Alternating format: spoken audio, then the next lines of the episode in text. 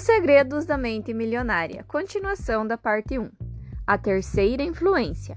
Episódios específicos. A terceira forma básica de condicionamento são os episódios específicos. Que experiências com dinheiro, riqueza e pessoas ricas você teve quando criança? Elas são extremamente importantes porque moldaram as crenças, ou melhor, as ilusões que hoje governam a sua vida. Vou dar um exemplo. Josie, uma enfermeira de sala de cirurgia, foi ao seminário intensivo da mente milionária. Os seus rendimentos eram excelentes, mas ela sempre gastava tudo. Quando cavamos um pouco mais fundo, ela falou de um episódio que vivera aos 11 anos de idade. Estava com os pais e a irmã num restaurante chinês. A mãe e o pai começaram mais uma das suas brigas por causa de dinheiro. De pé, o pai gritava e esmurrava a mesa com o punho, quando ficou vermelho, depois azul e caiu no chão, vítima de um ataque cardíaco. Josie era da equipe de natação da escola e tinha feito treinamento de ressuscitação cardiopulmonar. Tentou de tudo, mas não adiantou. O pai morreu nos seus braços. Desse dia em diante, sua mente passou a associar o dinheiro à dor não admira que, quando adulta, Josie tenha passado a se livrar subconscientemente de todo o dinheiro que ganhava, na tentativa de dar um fim à dor. Outro dado interessante é o fato dela ter se tornado enfermeira. Por quê? Talvez ainda estivesse tentando salvar o pai. No curso, nós a ajudamos a identificar e revisar o seu antigo modelo de dinheiro. Hoje, ela está a caminho de se tornar financeiramente independente e não é mais enfermeira. Não que não gostasse do trabalho, o problema é que estava nessa profissão pelo motivo errado. Hoje, Josie trabalha com planejamento financeiro personalizado, ajudando as pessoas a entender como a programação passada governa todos os aspectos da sua vida financeira. O próximo exemplo de episódio específico é mais pessoal. Quando a minha mulher tinha 8 anos de idade, toda vez que ela ouvia a buzina do caminhão de sorvete na sua rua, corria até a mãe para pedir uma moedinha. E ouvia a seguinte resposta: Sinto muito, querida, eu não tenho. Peça ao seu pai. Ele então lhe dava uma moeda e ela ia comprar o sorvete, feliz da vida. Toda semana essa mesma história se repetia. O que foi, então, que a minha mulher aprendeu a respeito do dinheiro? Primeiro, que são os homens que têm dinheiro. E o que você acha que ela esperava de mim quando nos casamos? Exatamente, que eu lhe desse dinheiro. Só que agora ela não pedia mais moedinhas. Já era uma mulher formada. Segundo, ela aprendeu que mulher não tem dinheiro. Se a sua mãe, a deusa, não o tinha, obviamente era assim que as coisas deveriam ser. Para confirmar esse padrão, ela se livrava subconscientemente de todo o dinheiro que ganhava. E era sempre precisa nesse aspecto. Se eu lhe desse 100 dólares, ela gastava 100 dólares. Se eu lhe desse 200 dólares, ela gastava 200 dólares. Se eu lhe desse 500 dólares, ela gastava 500 dólares. Foi quando ela fez um dos meus cursos e aprendeu tudo sobre a arte de alavancagem financeira. Eu lhe dava 2 mil dólares e ela gastava 10 mil dólares. Tentei explicar, não, meu amor. Com alavancagem, quero dizer que nós deveríamos receber 10 mil e não gastá-los. Por alguma razão, esse conceito não se fixava na sua mente. O único motivo pelo qual nós brigávamos era o dinheiro. Isso quase custou nosso casamento. O que não sabíamos era que dávamos significados inteiramente diferentes a ele. Para minha mulher, dinheiro correspondia a prazer imediato como saborear um sorvete. Eu, por outro lado, cresci com a crença de que ele deveria ser acumulado para proporcionar liberdade. No que me dizia respeito, quando a minha mulher gastava dinheiro, ela estava acabando com a nossa liberdade futura. E, do ponto de vista dela, sempre que eu a impedia de gastar, estava tirando seu prazer de viver. Felizmente aprendemos a reavaliar os nossos respectivos modelos financeiros e, mais importante, a estabelecer um terceiro modelo específico para o nosso relacionamento. Será que dá certo? Deixe-me responder da seguinte maneira: eu testemunhei três milagres na minha vida. Primeiro, o nascimento da minha filha. Segundo, o nascimento do meu filho.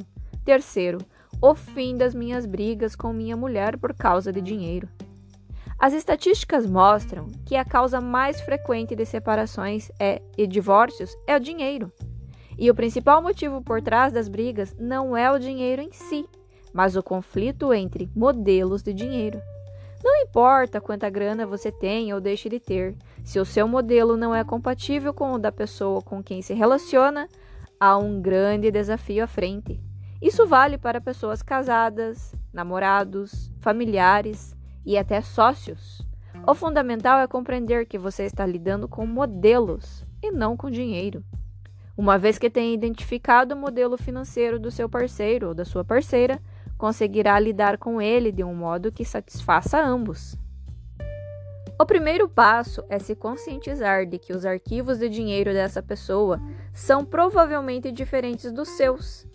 Em vez de se aborrecer, procure compreender. Faça o possível para saber o que é importante para ela nessa área e identifique as suas motivações e os seus receios. Assim, estará lidando com as raízes e não com os frutos e terá uma boa chance de solucionar os problemas. Do contrário, perca a esperança. Passos para a mudança. Episódios específicos. Há um exercício que você pode fazer com o seu parceiro ou com a sua parceira. Sentem-se e falem sobre as histórias envolvendo dinheiro que cada um de vocês tem na memória, que ouviam quando crianças, os respectivos modelos familiares e quaisquer episódios emocionais específicos que tenham vivido. Descubram também o que o dinheiro realmente significa para ambos: prazer, liberdade, segurança, status. Isso os ajudará a identificar os seus modelos de dinheiro atuais e descobrir os motivos das suas divergências nessa, nessa questão. Em seguida, falem a respeito do que vocês querem, não como indivíduos, mas como parceiros cheguem a um acordo e decidam sobre os seus objetivos gerais e as suas atitudes em relação a dinheiro e sucesso. Depois, escrevam num papel uma lista de ações que os dois consideram positivas para guiar a sua vida. Prendam o papel na parede e sempre que houver um problema, lembrem-se mutuamente e com toda a gentileza daquilo que vocês decidiram juntos, quando conversaram de maneira objetiva, desapaixonada e livre das garras dos seus antigos modelos de dinheiro. Conscientização. Pense num episódio emocional específico a respeito do dinheiro que você tenha vivido quando criança. Entendimento. Escreva como esse episódio pode ter afetado a sua, sua vida financeira atual. Dissociação. Você compreende que esse modo de ser é apenas o seu aprendizado passado e não quem você é? Consegue perceber que tem a opção de ser diferente agora? Declaração: Eu me liberto das minhas experiências passadas negativas com o dinheiro e crio para mim um futuro novo e rico.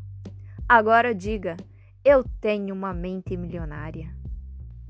Afinal, o que está programado no seu modelo de dinheiro? É hora de responder a pergunta que vale um milhão?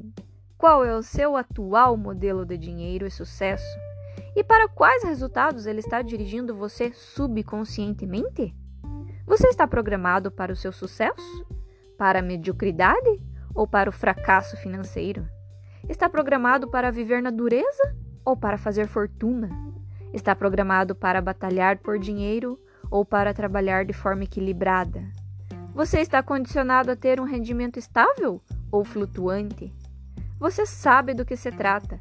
Primeiro, você tem. Depois, não tem. Depois tem. Depois não tem. Sempre parece que as causas desta dessa trágica variação vêm do mundo exterior. Por exemplo, eu tinha um ótimo emprego, mas a empresa faliu. Então comecei o meu próprio negócio. As coisas iam de vento em popa, porém o mercado encolheu. O meu negócio seguinte ia muito bem, até o meu sócio sair etc. Não se iluda, esse é o seu modelo em operação. Você está programado para ter uma renda baixa, uma renda média ou uma renda alta? Sabia que existem quantidades de dinheiro que a maioria das pessoas está programada para receber? Você está programado para receber de 30 a 40 mil reais por ano? De 50 a 60 mil reais por ano? De 80 a 100 mil? De 200 a 300 mil reais? Mais de 350 mil? Alguns anos atrás, numa das minhas palestras, havia na plateia um cavaleiro inusitadamente bem vestido. Quando terminei a apresentação, ele veio até mim e perguntou se eu achava que o seminário intensivo da mente milionária poderia fazer algo por ele, considerando que os seus rendimentos já eram de 500 mil dólares por ano. Perguntei-lhe há quanto tempo ele ganhava esse valor e ele respondeu: há sete anos seguidos. Era tudo o que eu precisava ouvir. Perguntei-lhe: então por que ele não ganhava 2 milhões de dólares por ano? Disse-lhe que os princípios que ensino são destinados a pessoas que desejam atingir o seu pleno potencial financeiro. E lhe pedi que pensasse no motivo pelo qual ele estava parado no meio milhão. Ele decidiu participar do seminário. Um ano depois, recebi dele um e-mail que dizia: O meu aprendizado foi incrível, mas cometi um erro. Reprogramei o meu modelo de dinheiro para ganhar apenas 2 milhões de dólares por ano. Como discutimos. Como já cheguei lá, estou me reprogramando para obter 10 milhões de dólares anuais. A questão é: o seu rendimento atual não importa. O que interessa saber é se você está atingindo o seu pleno potencial financeiro ou não. Talvez você esteja se perguntando: por que diabos uma pessoa precisa de tanto dinheiro? Primeiro, a própria pergunta não é francamente positiva para sua riqueza mas um sinal de que você deve rever o seu modelo de dinheiro. Segundo, o principal motivo pelo qual aquele senhor queria ganhar tudo aquilo era aumentar as suas doações a uma instituição de caridade que ajuda vítimas da AIDS na África. Um golpe na crença de que as pessoas ricas são gananciosas. Vamos em frente. Você está programado para economizar dinheiro ou para gastá-lo? Está programado para administrá-lo bem ou para administrá-lo mal? O seu condicionamento o leva a escolher investimentos de sucesso ou a entrar em roubadas. Talvez você esteja se perguntando: como é possível que o fato de eu ganhar ou perder dinheiro na bolsa de valores ou em imóveis esteja inscrito no meu modelo? É simples. Quem escolhe as ações? As propriedades? Você. Quem decide quando comprá-las? Você. Quem decide quando vendê-las? Você. Acredito que você tem algo a ver com tudo isso. Tenho um conhecido chamado Larry, que é o verdadeiro imã quando se trata de ganhar dinheiro. Definitivamente o seu modelo de rendimentos é elevado, mas quando a questão é investir o próprio dinheiro, Larry tem o beijo da morte. Tudo o que ele compra despenca como uma avalanche. Você acredita que o pai dele tinha o mesmo problema? Eu me mantenho em estreito contato com ele para lhe pedir conselhos financeiros. São sempre perfeitos, ou melhor, perfeitamente errados. Tudo que Larry sugere, eu faço ao contrário. Observe, porém, como algumas pessoas parecem ter o que chamei de toque de Midas. Tudo o que elas tocam se converte em ouro. As duas síndromes, o toque de Midas e o beijo da morte, não são senão manifestações opostas do modelo financeiro. Volto a dizer: o seu modelo de dinheiro determinará a sua vida financeira e até a sua vida pessoal. Se você é uma mulher cujo modelo de dinheiro está programado para rendimentos baixos, o mais provável é que atraia um homem que também apresente esse tipo de programação. Para que você possa permanecer na situação financeira em que se sente confortável e validar o seu modelo. Caso você seja um homem cujo modelo de dinheiro está programado para rendimentos baixos, o mais provável é que atraia uma mulher gastadora que arrase com sua conta bancária. Para que você possa permanecer na situação financeira em que se sente confortável e legitimar o seu modelo. A maioria das pessoas acredita que o sucesso nos negócios depende fundamentalmente das suas qualificações e dos seus conhecimentos, ou, pelo menos, da sua perspicácia em identificar as melhores oportunidades em termos comerciais. Odeio ter que lhe dizer isso, não é bem assim. O sucesso do seu negócio depende do seu modelo de dinheiro. Você sempre o validará. Se ele está programado para lhe dar 30 mil reais anuais, essa é a medida precisa do êxito que você obterá com ele, o suficiente para lhe garantir 30 mil reais por ano. Se você é vendedor e tem um modelo programado para ganhar 100 mil reais por ano e consegue fechar um grande negócio que lhe renderá 150 mil reais, acontecerá o seguinte: ou a venda será cancelada, ou, caso você receba os 150 mil, o ano seguinte será péssimo para compensar e levá-lo de volta ao nível do seu modelo financeiro. Por outro lado, caso você esteja programado para ganhar 150 mil e tenha passado dois anos na pior, não se preocupe. Você vai recuperar tudo o que não conseguiu receber. Será necessariamente assim. É a lei subconsciente da relação entre a mente e o dinheiro. Talvez você siga uma intuição e faça um bom negócio no mercado de capitais, ou acerte em uma outra investida qualquer. Não importa o que seja, de um jeito ou de outro, se você está programado para ganhar 150 mil reais por ano, no fim é isso que vai ter. E como você pode descobrir a programação do seu modelo de dinheiro? Uma das maneiras mais óbvias é examinar os seus resultados. Analise a sua conta bancária, analise a sua renda, Analise o seu patrimônio líquido. Analise o êxito dos seus investimentos. Analise o seu sucesso nos negócios. Analise se você é um gastador ou um poupador. Analise se você administra bem as suas finanças. Analise até que ponto os seus rendimentos são estáveis ou flutuantes. Analise o quanto você dá duro para ganhar dinheiro. Analise os seus relacionamentos que envolvem dinheiro. O seu dinheiro é suado ou chega até você com facilidade? Você tem um negócio ou um emprego? Você fica muito tempo no mesmo negócio ou emprego ou muda com frequência? O modelo de dinheiro funciona como um termostato. Se a temperatura da sala é 22 graus, é provável que o termostato esteja regulado para 22 graus. E é nesse ponto que a questão fica interessante. É possível considerar o fato de que a janela está aberta e faz frio lá fora, que a temperatura da sala caia e atinja 18 graus. É claro, mas o que acontecerá no fim? O termostato será acionado e ele voltará aos 22 graus. É possível também, considerando o fato de que a janela está aberta e faz calor lá fora, que a temperatura da sala suba e chegue a 25 graus? É claro que sim, mas o que acontecerá no fim? O termostato será acionado e ela retornará aos 22 graus. A única maneira de mudar permanentemente a temperatura da sala é zerar o termostato. De modo análogo, a única maneira de modificar permanentemente o seu nível de sucesso financeiro é zerar o seu termostato financeiro, também conhecido como modelo de dinheiro. Princípio de riqueza. A única maneira de mudar permanentemente a temperatura da sala é zerar o termostato. De modo análogo, a única maneira de modificar permanentemente o seu nível de sucesso financeiro é zerar o seu termostato financeiro, também conhecido como modelo de dinheiro.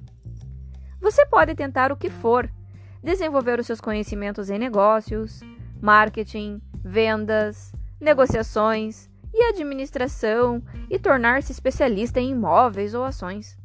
Essas são ótimas ferramentas, mas, no fim, se a sua caixa de ferramentas interna não for grande e forte o suficiente para ajudá-lo a ganhar e conservar quantidades substanciais de dinheiro, todas as ferramentas do mundo lhe serão inúteis.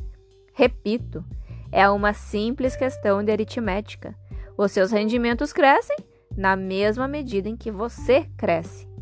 Felizmente, ou quem sabe infelizmente, o seu modelo de dinheiro e sucesso tenderá a permanecer com você para o resto da vida, a não ser que seja modificado e transformado. E é exatamente disso que vou continuar tratando na parte 2. Lembre-se de que o primeiro elemento de toda mudança é a conscientização. Faça uma autoanálise, conscientize-se, observe os seus pensamentos, os seus medos, as suas crenças, os seus hábitos, as suas atitudes e a sua inação. Coloque-se sob a lente de um microscópio, estude-se. A maioria de nós acredita que vive uma vida baseada em escolhas, mas em geral isso não é verdade. Mesmo sendo pessoas esclarecidas, ao longo de um dia tomamos poucas decisões que refletem a consciência que temos de nós mesmos naquele momento. Na maior parte do tempo, somos como robôs. Agimos no automático, dirigidos por condicionamentos passados e por velhos hábitos. É nesse ponto que entra a conscientização.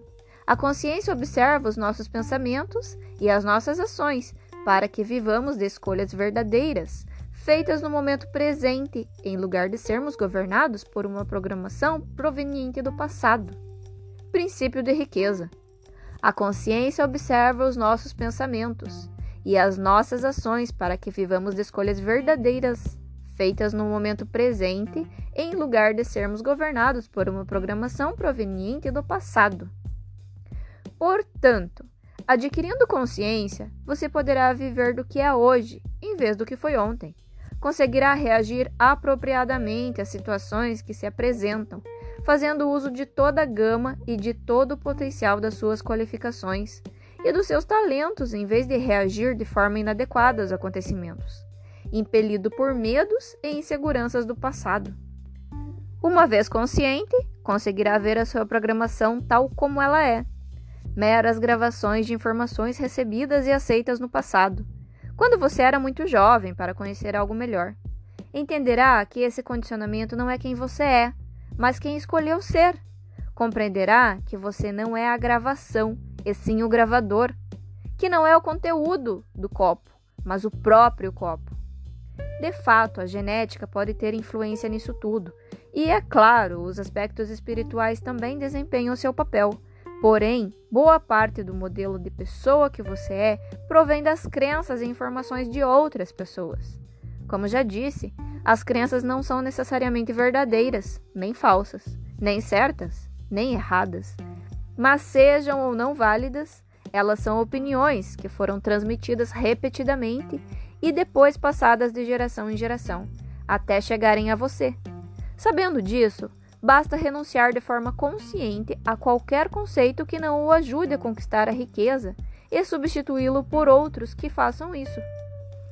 Como disse o meu amigo e escritor Robert D. Allen, num dos meus seminários, nenhum pensamento mora de graça na cabeça de ninguém.